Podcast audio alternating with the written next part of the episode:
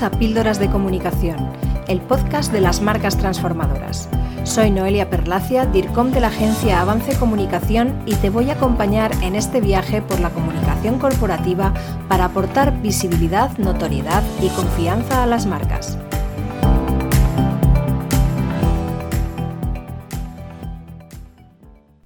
La marca es un concepto abstracto que no siempre es fácil de entender, aunque aplica a cualquier tipo de negocio, sea cual sea su tamaño y su sector.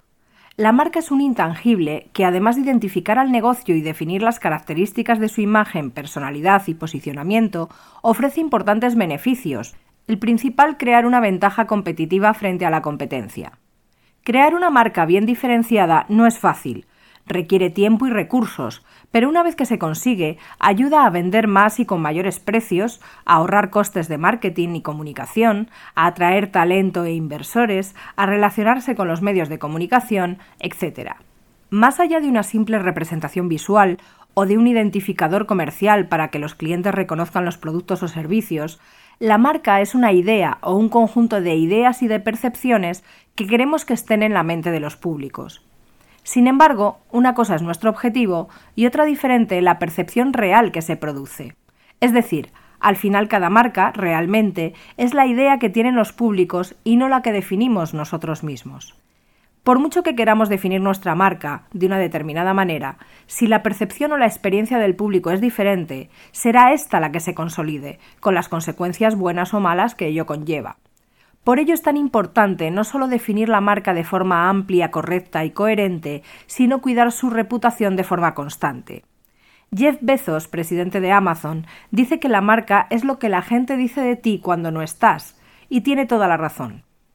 Un claro ejemplo de la importancia de la percepción de los públicos y de cómo es esto lo que realmente define e identifica a la marca es el caso de Colgate, en los años 80, a los responsables de esta famosa marca de productos para la higiene bucodental les pareció una buena idea lanzar productos alimenticios bajo su propia marca.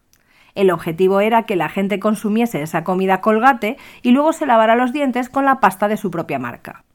Seguro que la simple idea de asociar comida a la marca Colgate te está produciendo rechazo y cierto asco incluso. Pues eso fue exactamente lo que ocurrió la total asociación de la marca con los productos de aseo dental provocaba rechazo a la hora de pensar en comida y no el deseo de consumirla. En ocasiones se confunden diversos conceptos como marca, identidad de marca, imagen de marca, reputación o posicionamiento. Como ya hemos dicho, la marca a nivel general identifica a nuestro negocio y es una idea o conjunto de ideas y percepciones alrededor del mismo. La identidad de la marca es el conjunto de elementos conceptuales, como el propósito y los valores, visuales, como el logotipo, los colores, la tipografía, textuales, como el tagline o lema en español, el tono, el tipo de lenguaje, sonoros, como el logo sonoro, etc. Y de todos estos elementos ya he hablado ampliamente en episodios anteriores de Píldoras de Comunicación. No hay que confundir estos aspectos de la identidad con los atributos de la marca, que son aquellos rasgos o características que conforman su personalidad y que contribuyen al posicionamiento.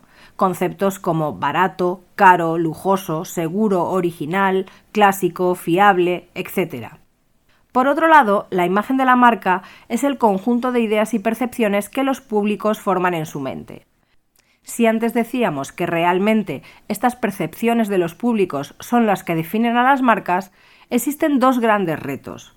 Por un lado, definir una marca realmente diferenciada y por otro, difundirla de tal manera que la idea que se desea transmitir coincida con la percepción de los públicos. Esto hoy en día es especialmente complicado, porque ejercer un control total sobre la marca es imposible, especialmente en el entorno de las redes sociales. La reputación es una concreción de la imagen de la marca. La percepción o la imagen que tienen los públicos puede ser buena o mala, y esta sería la reputación. Por tanto, hay que trabajar de manera constante para que sea lo más positiva posible. Finalmente, el posicionamiento de la marca es el modo específico en el que la marca está presente en la mente de tus clientes y los conceptos asociados que la diferencian de otras marcas del sector o similares. El ejemplo clásico es el de la marca de vehículos Volvo, asociada tradicionalmente al concepto de seguridad. Es decir, Volvo consiguió ocupar un espacio concreto en la mente del público diferente a las demás marcas de vehículos. Como decíamos anteriormente, el posicionamiento está basado en los atributos de la marca. Crear una marca diferenciada depende de múltiples factores, pero sobre todo del hueco que se quiere ocupar en el mercado, de que ese hueco sea único y de los atributos que quieren ser asociados.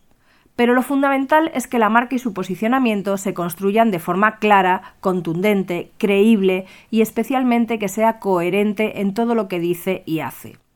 Habitualmente se producen errores comunes a la hora de definir la marca y transmitirla. Por un lado, no tener claro el objetivo. Además, no sentar los cimientos como son el propósito, la misión, la visión y los valores.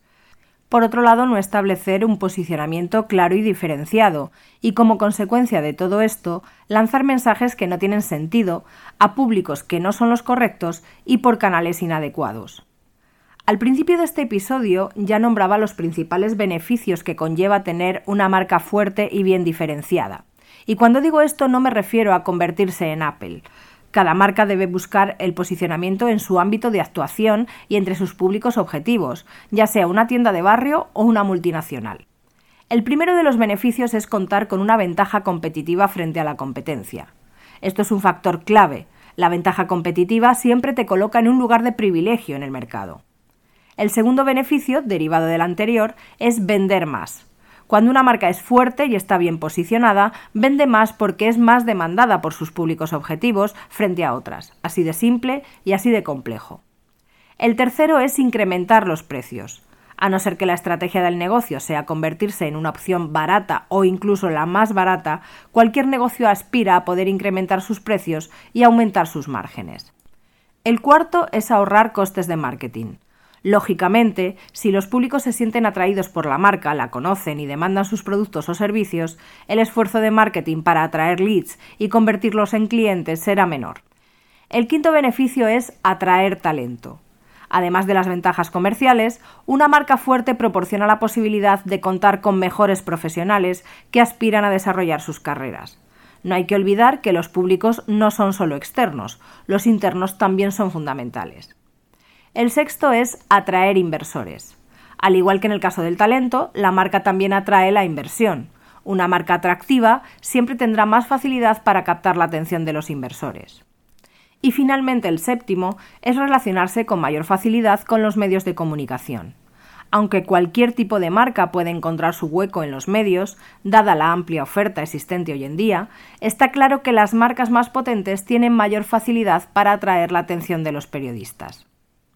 Ejemplos claros de los beneficios de la marca los podemos encontrar en las grandes love brands, que son aquellas que cuentan con un amplio conocimiento y reconocimiento entre sus públicos y a nivel general, y que además generan vínculos muy estrechos con ellos, pero también en negocios mucho más pequeños.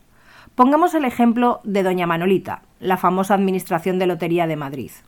Nació a principios del siglo XX y durante décadas estuvo situada en la Gran Vía y era conocida por la personalidad de su primera dueña, Manuela de Pablo.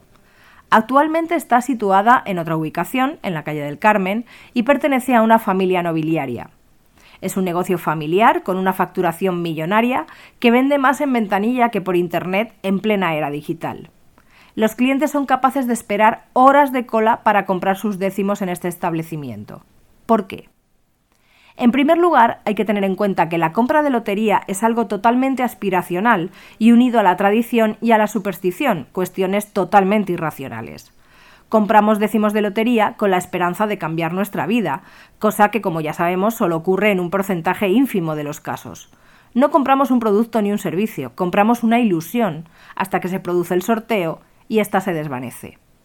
La principal razón del éxito de Doña Manolita es que este negocio a lo largo de los años ha repartido numerosos premios y eso ha ido provocando que los compradores de lotería apuesten cada vez más por comprarlos en esta administración. Prácticamente se ha convertido para muchos en una tradición. Según algunos medios, Doña Manolita vende 70 millones de décimos al año, lo cual incrementa lógicamente la posibilidad de que reparta premios. Y es más, da igual que las expectativas no se cumplan. Este último año, Doña Manolita solo ha vendido una serie de un cuarto premio. pero el próximo año se producirán las mismas colas, las esperas de horas y la presencia de esta Administración en los medios de comunicación mostrándolas. La narrativa se ha implantado de tal manera en la mente del público que da igual que haya 4.100 administraciones en España y que todos los números estén en el mismo bombo y tengan las mismas posibilidades. Pesa más la idea de que doña Manolita reparte muchos premios, unida a la tradición y a la superstición. Terminamos aquí esperando que este nuevo episodio te haya resultado interesante y te espero en el próximo. Hasta aquí nuestro episodio de Píldoras de Comunicación. Si te ha gustado, compártelo y no dejes de escuchar el próximo.